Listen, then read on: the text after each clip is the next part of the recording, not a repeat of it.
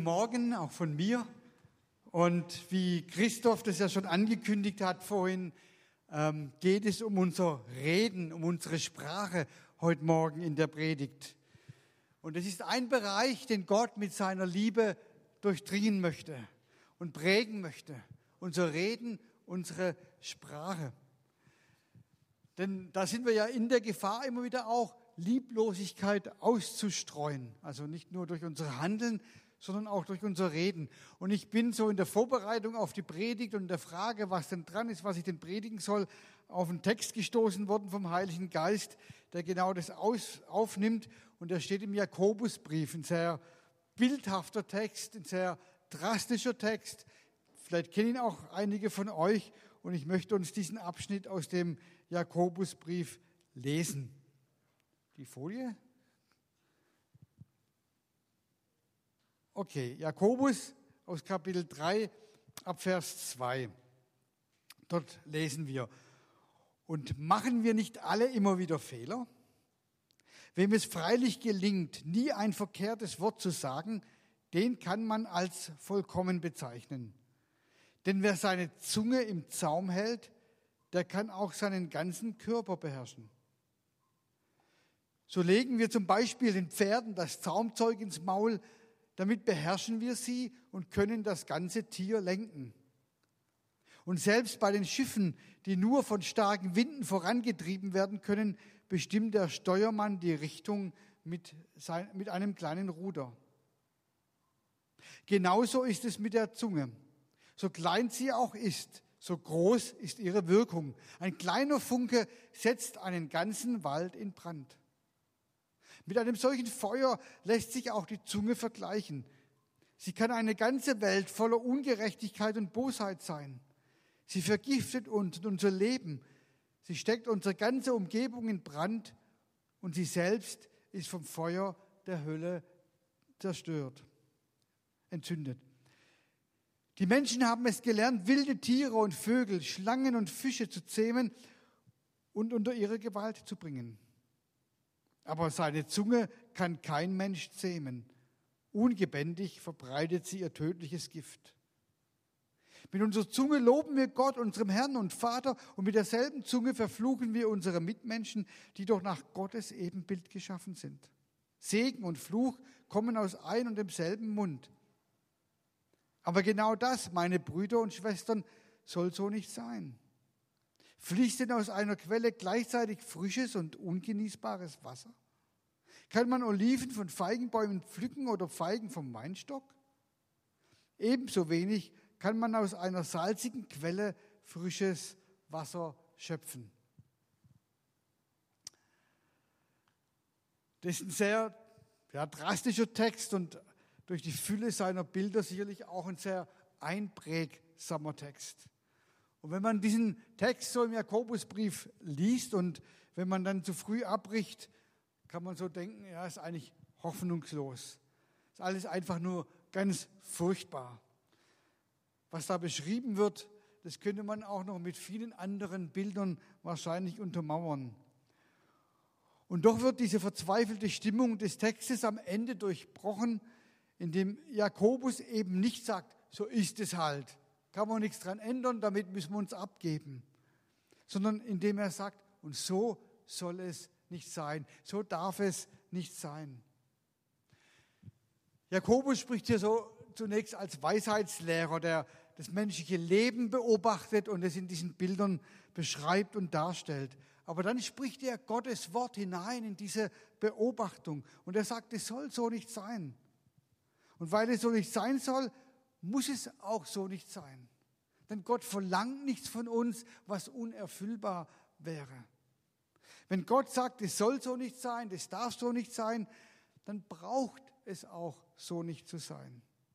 Also Jakobus redet hier nicht von einer völlig unerfüllbaren Situation.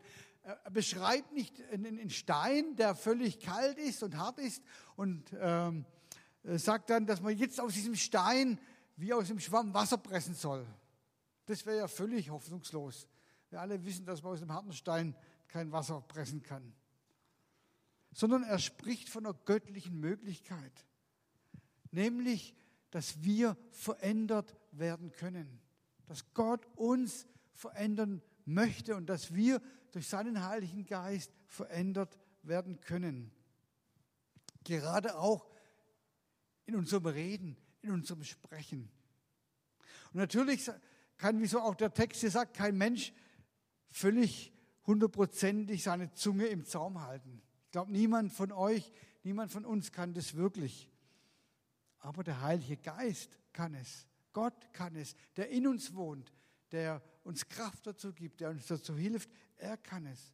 Und so kann und soll gerade auch an dieser Stelle in unserem Leben Erneuerung stattfinden, dass wir als als Christen, dass wir als Kinder Gottes nicht ein Abklatsch der Gesellschaft sind und genauso reden und ja, unsere Zunge, unseren Mund gebrauchen, um Negatives zu verbreiten, Schwieriges, Negatives auszusprechen und eigentlich uns gleichstellen den Menschen dieser Welt, sondern dass wir als, als Christen, dass wir als Menschen, die zu Jesus gehören, eben uns hier erneuern lassen und unser Reden, unser Sprechen in anderes Reden ist. Ich möchte in meiner Predigt in zwei Schritten vorangehen. In dem ersten möchte ich so ein bisschen unser Bewusstsein für Lieblosigkeit im Reden ein wenig verschärfen, indem ich so ein bisschen auch beispielhaft zeige, wie lieblos, liebloses Reden sich darstellt. Und es ist wie so ein Spiegel, den wir uns vor Augen halten. Und in dem zweiten Teil möchte ich so ein paar Punkte nennen, wie es zu einer Veränderung an dieser Stelle kommen kann. Also dieser erste Teil, wie liebloses Reden sich darstellt. Und ich denke, das ist immer wieder wichtig, dass wir es Gott erlauben, dass er uns einen Spiegel vor Augen halten darf. Also du gehst ja auch morgens, wenn du aufstehst, ich gehe mal davon aus, dass du es tust, in dein Badezimmer und stellst dich vor den Spiegel und schaust dich an und denkst, ja, da muss ich einiges korrigieren. Bei uns Männern, wir müssen uns rasieren, wenn wir keinen Bart haben. Ähm, ihr Frauen, ihr müsst ein bisschen Farbe vielleicht auftragen, um euch schöner zu machen. Also wir sehen unser Spiegelbild an und sagen, da brauchst Korrektur, brauchst Veränderung. Die Haare müssen vielleicht gemacht werden, weil wir sagen, so wie ich jetzt aussehe, frisch aus dem Bett, kann ich ja nicht in den Gottesdienst gehen, kann ich mich ja nicht äh, zeigen, kann ich ja nicht an meinen Arbeitsplatz gehen. Also da machen wir das ganz normal und korrigieren das. So sollte man auch was unser Reden betrifft, ist Gott erlauben, uns einen Spiegel vor Augen zu halten, um uns mal zu spiegeln, wie sieht denn eigentlich mein Reden aus? Wie verhalte ich mich denn eigentlich an der Stelle? Und es Gott erlauben, dass er uns Dinge zeigt, die vielleicht nicht so gut sind, die korrigiert werden müssen und die Veränderung brauchen. Und so einen Spiegel möchte ich uns mit einigen Punkten jetzt mal vor Augen halten. Das erste, liebloses Reden zeigt sich oft im negativen Reden. Wir leben ja in einer Gesellschaft, die in einem auffälligen Maß negativ gepolt ist. Da kann man, könnte man lange drüber reden. Es gibt so viel Negatives in unserer Gesellschaft, es wird immer hervorgehoben. Wenn ich die Zeitung aufschlage, die dicken Balkenüberschriften, meistens irgendwelche negativen Nachrichten. Ähm, wenn ich ins Fernsehen die Nachrichten anschaue, überwiegen negative Nachrichten. Ähm, obwohl es, glaube ich, auch ganz viel Positives und Schönes in dieser Welt gibt, was zu berichten wäre in den Nachrichten. Aber damit lässt sich kein Geld verdienen wahrscheinlich als Journalist. Also sehr viel Negatives, was uns begegnet in dieser Welt, in dieser Gesellschaft. Und das prägt uns. Das färbt dann oft auch auf uns ab.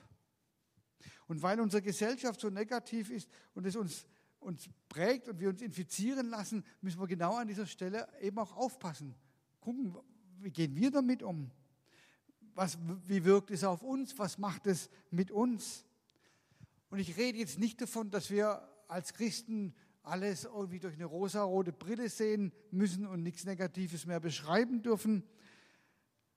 Aber ich meine, diese Haltung, diese Neigung, dann auch in all diesen negativen Redensarten, die es so gibt, mitzumachen und sich reinzuhängen. Und ich glaube, dass negatives Reden immer sehr schnell auch am Rande der Lieblosigkeit ist und dass wir darin häufig diesen Rand auch überschreiten.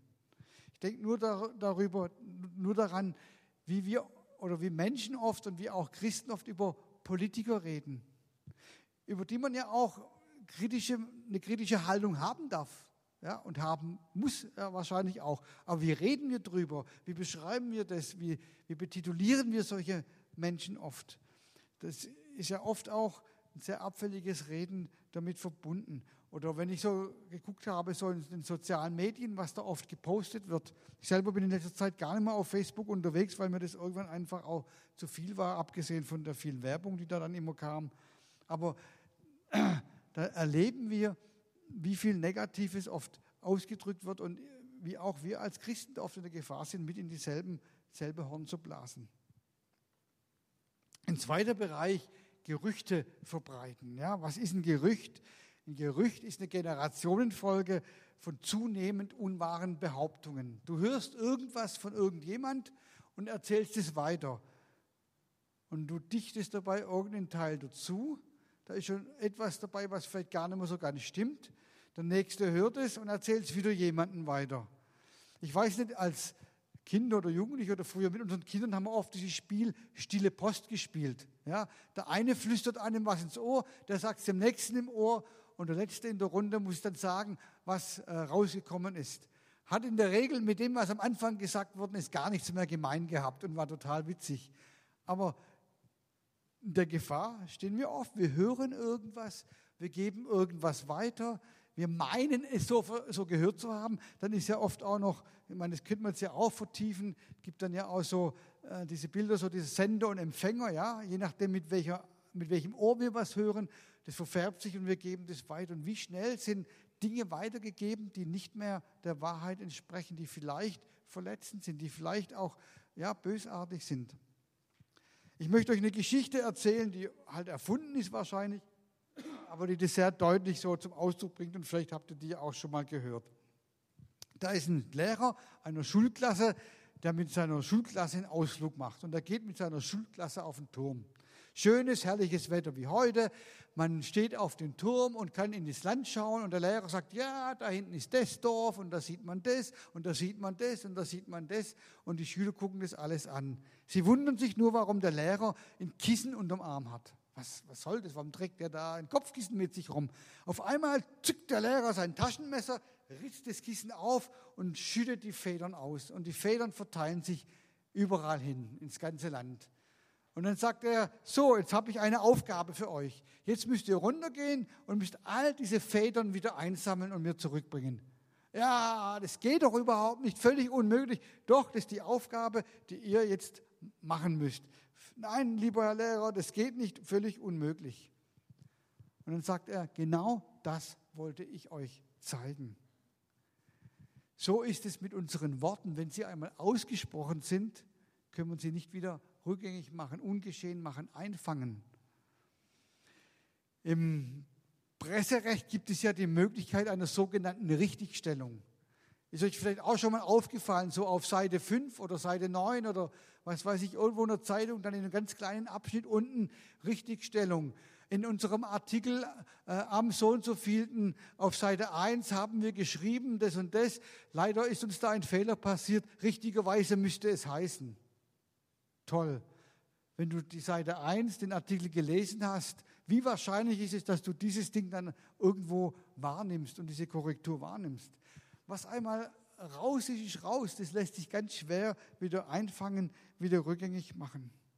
Und so ist es auch, wenn wir irgendwelche Dinge weitergeben über Menschen, die wir gehört haben und die dann vielleicht gar nicht mehr so ganz hundertprozentig der Wahrheit entsprechen, wo andere vielleicht noch was auch dazu tun und, und, und es wieder weiter sagen. Und dann sind Dinge gesagt über Menschen, die irgendwo wieder auftauchen und die ganz schwer rückgängig zu machen sind. Ich habe das mal erlebt, an meinem eigenen Leib ganz persönlich. Das war eine schwierige Situation in Fulda in der Gemeinde, wo ich Pastor war. Da hat sich dann jemand in der Gemeindeversammlung hingestellt und gesagt, ja, der Pastor hat Geld, was für die Jugend bestimmt war, für was anderes ausgegeben. Das war nicht die Wahrheit, das war völlig daneben. Aber dieses Ding ist mir ewig dann angeheftet. Es war dann ein Riesenproblem daraus geworden. Und ähm, da habe ich gemerkt, wie das ist, wenn was ausgesprochen worden ist, was nicht der Wahrheit entspricht. Und das wieder richtig zu stellen und rückgängig zu machen, ist gar nicht so einfach oder oftmals auch unmöglich. Also da müssen wir sehr sorgsam sein. Bitteres Reden. Wann redet ein Mensch bitter? Meistens dann, wenn er verletzt ist. Und wenn du gegen irgendeinen Menschen etwas auf dem Herzen hast, dann kann es sein, dass ein anderer das irgendwie instinktiv spürt. Und dann passiert etwas, ich nenne das gleich und gleich gesellt sich gern zusammen. Und dann kommt man zusammen und fängt an, ja, was der getan hat und wie der sich verhalten hat. Und man fängt an, negativ, bitter über jemanden zu sprechen. Weil da ist ein Verletzter und ein zweiter Verletzter und beide blasen dasselbe Horn. Und was dann am Ende bei rauskommt, klingt sehr grauslich. Bitteres Reden, es kann dann abgebaut werden, wenn wir verziehen haben, wenn wir innerlich zum Frieden gekommen sind. Aber solange diese Verletzung in uns ist, stehen wir ganz schnell in der Gefahr, wenn irgendjemand anders ins selbe Horn bläst, mit reinzutun und negativ bitter zu reden. Und das ist sehr problematisch. Ein weiterer Punkt, kritisches Reden. Sicher, manchmal müssen wir Dinge kritisch bewerten. Aber jedes Mal, wenn wir kritisch reden, besteht die Gefahr, dass wir auch im Geist der Kritik Raum geben, dass wir anfangen, äh, in einem übertriebenen Maß oder einem falschen Maß, in einer falschen Haltung Kritik zu üben, wo es vielleicht gar nicht angebracht ist. Und ich kann kritisch in dem Satz sagen, ja, da hat das und das gefehlt und du, das könntest du noch besser, optimaler machen. Aber ich kann auch hergehen und sagen, ja, wie der das wieder gemacht hat, das hat ja gar nicht gepasst.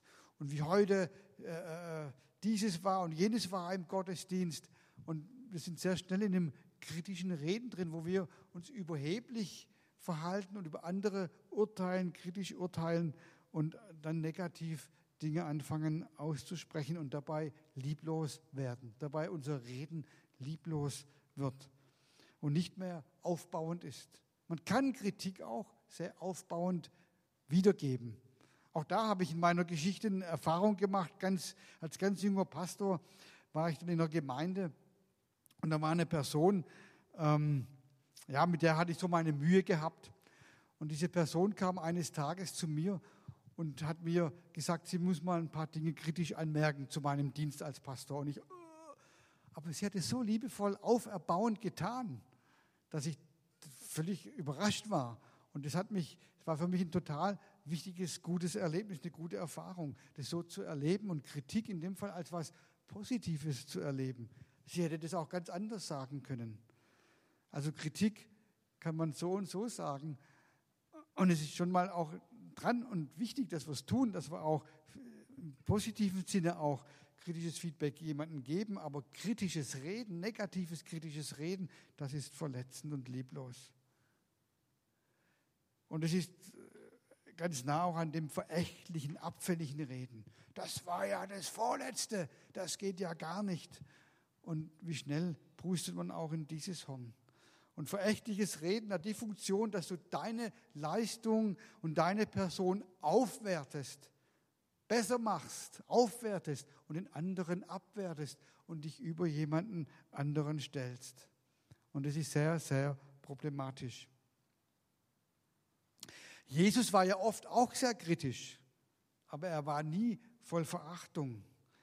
Jesus hat die Dinge, manche Dinge sehr deutlich beim Namen genannt, aber er war immer voller Liebe und voller Barmherzigkeit.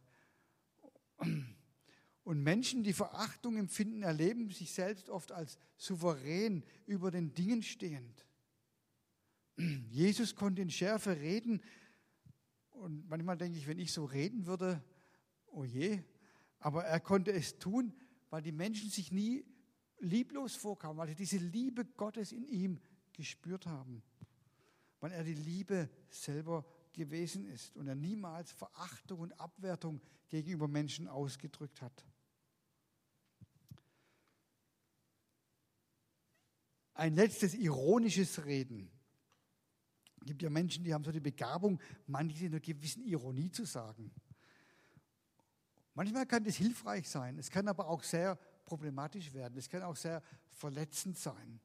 So eine flüssige Bemerkung, irgendwo ironisch reingeschmissen und ausgesprochen, das kann den Effekt haben, dass der andere sich sehr verletzt davon fühlt.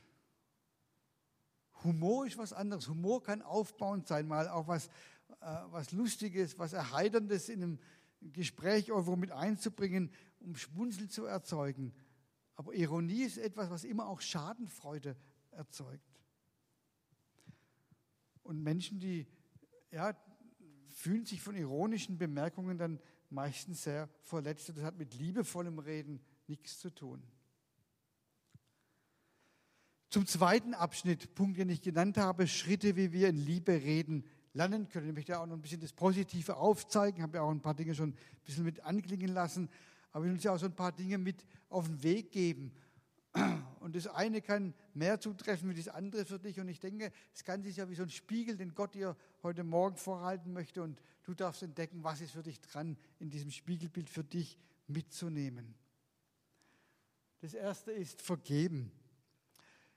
Wenn wir vermeiden wollen, dass wir negativ, dass wir lieblos reden, sollten wir in so einem Dauerprozess der Vergebung stehen. Immer wieder bereit zu sein, zu vergeben, dem anderen zu vergeben. Diese Grundhaltung haben, wenn mich jemand irgendwie verletzt, wenn jemand was ausspricht, was ich nicht gut finde, wenn was passiert, was nicht in Ordnung ist. Ich habe eine Haltung des Vergebens, weil Jesus mir auch immer und ständig vergibt und Jesus mit seiner vergebenden Kraft in mir lebt. Denn durch Vergebung werden auch über die Beziehung bereinigt zu anderen Menschen. Durch Vergebung sorgen wir dafür, dass sich keine Giftstoffe ansammeln, die dann wie Bitterstoffe aus unserem Mund herauskommen.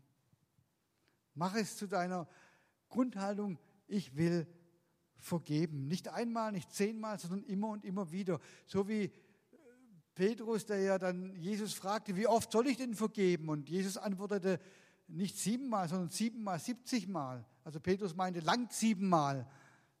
Und Jesus sagte, nee, nee, siebenmal, siebzigmal. Und er meinte damit nicht rein rechnerisches Ergebnis von siebenmal, siebzigmal, sondern Jesus meinte immer und immer wieder, unendlich, immer und immer wieder zu vergeben. Vergib und zähle nicht, wie oft du schon vergeben hast. Ein zweites, mit dem Munde fasten. Fasten heißt ja, ich übe Verzicht, ich verzichte, ja, Fasten im Blick auf Essen kennen wir, ich verzichte auf das Essen zwei Tage, drei Tage, eine Woche, zwei Wochen, je nachdem. Oder ich verzichte meine Zeit lang auf Alkohol und trinke keinen Wein. Oder ich verzichte, äh, was für manche viel schwieriger noch ist, vielleicht eine Zeit lang auf Schokolade und auf Süßes. Oder manche machen dann ja Smartphone-Fasten und Computerfasten, das gibt es ja in allen Bereichen aber wir können auch mit unserem Mund fasten. Es gibt Menschen, die haben so einen Redefluss, die reden viel. Die sind einfach so in ihrer Persönlichkeit. Und es gibt Menschen, die reden wenig, die sind eher wortkarg. Ähm, die betrifft es vielleicht auch nicht so, aber da, wo viel geredet wird, ist ja auch die Gefahr, dass man so nach und nach dann anfängt, vielleicht Witze zu machen, zu blödeln und Dinge auszusprechen, die nicht mehr so gut sind. Da ist manchmal ganz gut zu sagen, und jetzt bin ich ruhig. Da mache ich nicht mit, da rede ich nicht mit. In diese Gefahr begebe ich nicht. Ich faste jetzt mal mit meinem Mund, mit meiner Zunge. Denn wo viel gesprochen wird, ist wie gesagt die Gefahr groß, dass auch viel gesündigt wird. Und deswegen ist manchmal gut, einfach vielleicht auch da bewusst mal zu sagen, hier bin ich ruhig, hier halte ich mich mal zurück und ziehe mich mal zurück. Ein weiterer Punkt mehr, beten. Wer viel betet, der hat schon viel gesprochen, nämlich mit Gott. Er hat schon seine Sorgen abgegeben. Wenn du viel betest, kannst du deinen Frust, deinen Ärger, den du vielleicht auch über Menschen hast, bei Gott abgeben und bei ihm abladen und bei ihm aussprechen. Und das Ergebnis ist, dass du dann in deinem Herzen ruhig wirst. Wer viel mit Gott redet, der wird ganz anders mit Menschen reden und über Menschen reden. Wer viel mit Gott redet, erlebt, wie die Liebe Gottes dann auch viel mehr sein Reden, seine Sprache prägt. Ein weiterer Punkt, den ich sehr wichtig finde, wir können lernen, positiv über andere zu reden. Martin Luther hat es in der Auslegung zum achten Gebot so gesagt, dass wir andere entschuldigen und alles zum Besten kehren. Das meint, dass wir überlegen, wenn der andere vielleicht etwas tut, was nicht gut ist, was daneben ist, was ich kritisieren könnte, wo mich verleiden könnte, negativ darüber zu reden, dass ich mir eine Entschuldigung zurechtlege, dass ich den anderen entschuldige, dass ich sage, naja gut, er hat es jetzt so gesagt, weil er vielleicht die und die Erfahrung gemacht hat, weil das und das in seinem Leben vorgefallen ist. Er kann nichts dafür, dass ich ihn sozusagen entschuldige und dass ich bewusst anfange, positiv über ihn zu reden. Obwohl ich Anlass und Grund hätte, vielleicht auch negativ zu reden, aber eben bewusst das Gegenteil davon tue. Und das ist eine sehr große Herausforderung immer wieder. Aber das hilft uns, eben etwas Positives zu verbreiten, wo wir in der Gefahr sind, Negatives auszusprechen. Und wir können lernen, Menschen zu ermutigen. Menschen brauchen Ermutigung. Ich brauche Ermutigung. Und ich glaube, du brauchst auch Ermutigung. Das geht jedem von uns so. Und wir alle wissen, wie Ermutigung uns tut, gut tut und wie das gut ist, wenn jemand was Ermutigendes, Gutes, wenn jemand Nettes zu uns sagt. Das hilft uns. Und das brauchen wir. Und das braucht jeder von uns. Und das, glaube ich, ist etwas, was wir lernen dürfen, Ermutiger zu sein, einander immer wieder zu ermutigen, ganz bewusst Positives füreinander auszusprechen. Und es ist wie eine Pflanze, die wir düngen und gießen. Ja, eine Pflanze, die du düngst und gießt, die wird irgendwann schöne Blüten haben, gut wachsen. Eine Pflanze, die du nicht gießt, jeder weiß das, wird irgendwie eingehen und wird dann ähm, unschön aussehen. Also ermutigende Worte auszusprechen ist ein guter Dünger. Und lasst uns diesen guten Dünger immer wieder auch verwenden, um uns einander zu helfen, eine liebevolle Sprache zu entwickeln. Und am Ende reden wir immer so, wie unser Herz verfasst ist. Ja, Jesus sagt, von innen aus dem Herzen kommen die bösen Gedanken und die bösen Worte. Oder Jesus sagt auch, wovon das Herz voll ist, davon fließt der Mund über. Man könnte eine Regel davon ableiten und sagen, die Qualität deines Redens spiegelt die Qualität deines Herzens wider. Also wenn du viel negativ redest, ist dein Herz sicher noch sehr negativ. Wenn du oft bitter redest, hast du ein bitteres Herz. Wenn du sehr viel überall das Kritische siehst und das Kritische aussprichst, kann es sein, dass du ein sehr kritisches Herz hast. Wenn deine Worte kalt und lieblos sind, ist dein Herz kalt und lieblos. Es ist wie wenn wir nun in den Spiegel unserer Worte gucken müssten und sehen können, wie unser Herz verfasst ist. Und das Wunderbare ist ja, dass Jesus gekommen ist, um uns ein neues Herz zu geben, sodass wir aus einem neuen Herzen neue Worte sprechen können. Und darum münden alle Überlegungen, wie kann unser Reden liebevoller werden, in diese eine Frage, wie kann unser Herz liebevoller werden. Und Gottes Wort sagt uns im Römerbrief, der Apostel Paulus, dass die Liebe Gottes in unser Herz ausgegossen ist. Sie ist ausgegossen in unser Herz. Wenn du, wenn du zu Jesus gehörst, wenn du mit Jesus gehst, ist seine Liebe in dein Herz ausgegossen. Und es geht darum, dieser Liebe Raum zu geben, in unserem Verhalten, dieser Liebe Raum zu geben, auch in unserem Reden, in unserem Sprechen, dass die, diese Liebe durch unsere Worte aus uns herausfließt. Ich möchte zum Schluss kommen. Wie würdest du dich fühlen, wenn irgendjemand irgendwann zu dir kommt und von dir sagt, diese Person strahlt durch ihr Reden sowas von Liebe aus. Das war nicht immer so, ich kenne sie schon lange, früher war das anders, aber diese Person hat sich so verändert und die strahlt durch ihr Reden sowas Positives, sowas Liebevolles aus. Wenn es um Böses geht, fällt ihr immer was Gutes ein. Wenn andere angeklagt werden, hat sie immer ein gutes Wort noch für den anderen, der angeklagt wird und eine Entschuldigung. Wenn andere irgendwie draufhauen, dann ist die Person da und sagt, nee, so reden wir nicht, da hören wir auf und sie spricht was Gutes, was Positives aus. Das wäre doch schön, wenn das so wäre, wenn wir uns immer mehr auch so verändern können und verändern lassen von Gott, dass das geschieht. Und ich glaube, dass Gott das von uns möchte, dass er uns da immer verändern möchte und dass die Veränderung nie ein Ende hat, dass es eigentlich Zeit unseres Lebens immer wieder ein Punkt ist, wo wir Gott ranlassen müssen. Und manchmal denken wir, jetzt habe ich den einen Punkt geschafft und da, ach, toll, jetzt habe ich es geschafft, ja, jetzt bin ich verändert. Und dann kommt der Geist Gottes und zeigt uns vielleicht nochmal einen anderen Punkt. Und immer wieder offen zu sein, die Veränderung Gottes zuzulassen. Dass unsere Sprache die Wärme und die Herzlichkeit Gottes zum Ausdruck bringt. Dass diese Wärme und die Herzlichkeit Gottes durch unsere Sprache fließt, da wo wir im Alltag mit Menschen zusammen sind. An unserem Arbeitsplatz, in der Familie, in der Nachbarschaft, in der Schule und natürlich auch hier der Gemeinde, wo wir miteinander unterwegs sind, dass unsere Sprache ermutigend, auferbauend ist und diese Liebe Gottes weitergibt. Amen. Ich lade euch ein, dass wir aufstehen. Wir wollen dann da beten und dann auch ins Abendmahl gehen. Das Lobpreisteam darf dann auch nach oben kommen. Jesus, du hältst uns immer wieder so einen Spiegel vor in deinem Wort. Und das ist gut so. Und es ist gut, dass wir uns in diesem Spiegel angucken, dass wir ehrlich sind und ehrlich werden und dass wir es zulassen, dass du uns die Dinge zeigen darfst, die in unserem Leben noch Veränderung brauchen. Und da, wo wir auch in unserer Sprache, in unserem Reden Veränderung brauchen, ist es gut, dass du uns durch dein Wort das zeigst und diesen Spiegel vor Augen hältst. Und du tust es aus Liebe zu uns.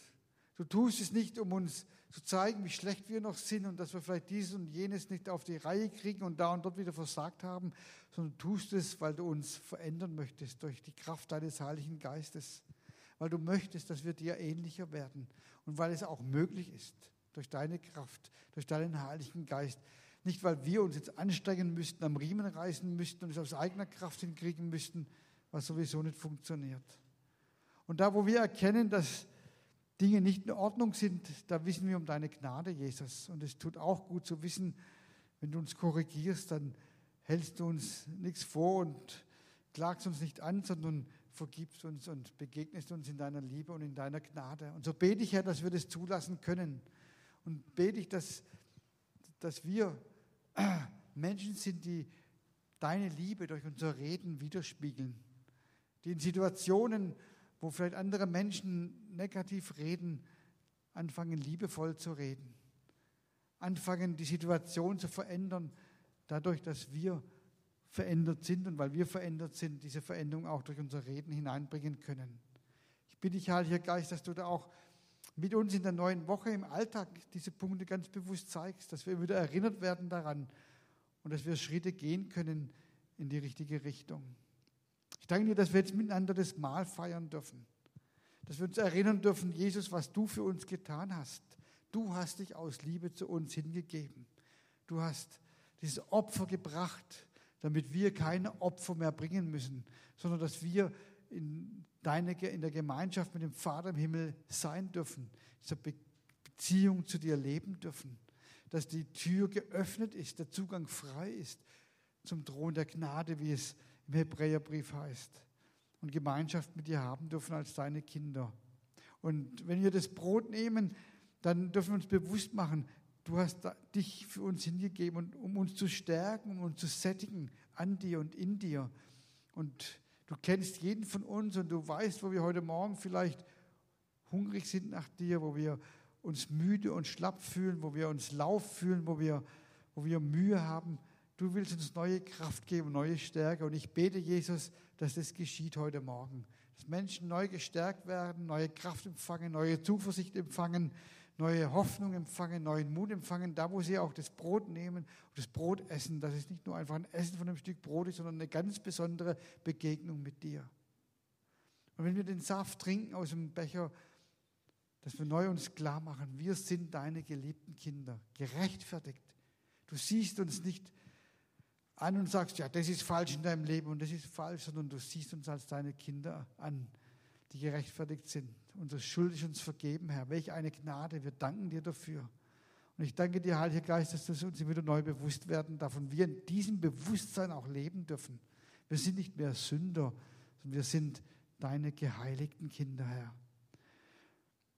Begegne du uns in ganz besonderer Weise jetzt, wenn wir das Mahl feiern, wenn wir im Lobpreis sind, wenn wir dich anbeten, wenn wir so in der Gemeinschaft mit dir sind, dass deine Kraft erfahrbar wird, erlebbar wird, dass der Himmel auf die Erde kommt und ein Stück Realität wird in unserem Leben.